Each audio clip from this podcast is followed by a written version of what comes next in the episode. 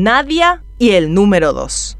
Mientras el pueblo debatía la participación de Nadia Ferreira en Miss Universo, diputados colorados aprovecharon para cubrir con su tradicional manto de impunidad al gobernador de Central, Hugo Javier González, el número 2. El ocio es importante, pero también lo es analizar cómo nos afecta la decisión de los legisladores a todos los paraguayos. Luego de un año cargado de crisis, sobre todo sanitarias y económicas, la gente llega a diciembre cansada. Quiere saber de cosas que le carguen de energía, que le hagan reír. Quiere celebrar la vida. Justo cuando empezaba el último mes del 2021, para alegría de los obreros y en un partido para quedar sin aliento, Cerro Porteño se hizo campeón del torneo clausura. Ocho días después, el rey de copas, Olimpia, se imponía ante su principal rival y se alzaba con la Supercopa. Y para unir a cerristas, olimpistas y todos los istas, Nadia Ferreira, la representante paraguaya en Miss Universo, históricamente llegaba a la final del certamen y quedaba como primera princesa o vicerreina. Independientemente del entorno político en que se desarrolló la competencia y de los intereses en juego detrás del evento, el debate se centró en si merecía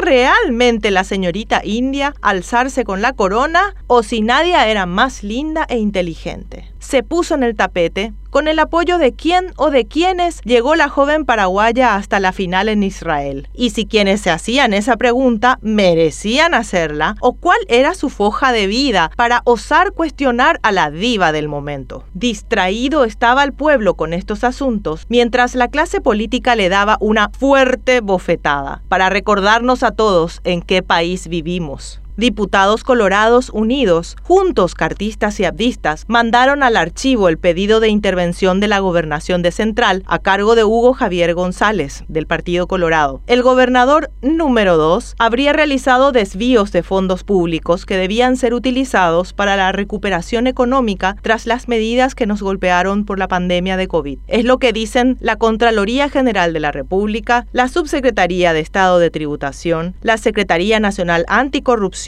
y una imputación de la Fiscalía. Si la corrupción mata, la impunidad es la bala asesina. Por eso, la decisión de estos diputados, que merecen el escrache permanente, es tan relevante para todos y todas. Porque mientras la justicia dependa de intereses políticos, partidarios y económicos, el dinero público seguirá desviándose hacia los bolsillos del mejor postor y seguirán faltando salud, educación, trabajo, agua, pan, calidad de vida. Pero sigamos hablando de fútbol y de Mises. Y el último en salir que apague la luz, que la ande no espera a fin de mes.